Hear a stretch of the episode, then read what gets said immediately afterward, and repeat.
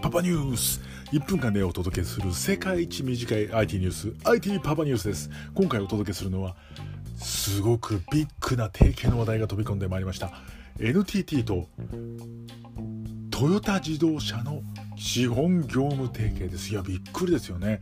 まあもともとですねコネクテッドカーの領域では協力していたんですが今回スマートシティを作るにあたってお互い利害が一致したということで手を組んだんですね。いやすごいですね。全然業種も違いますからなんか単純に悟空とベジータが手を組んだってわけではないですよね。何が一番近いかなと思ったところを私考えたのがフリーザと白ひげの同盟じゃないかなと思います。どうですか？一番近いんじゃないでしょうか？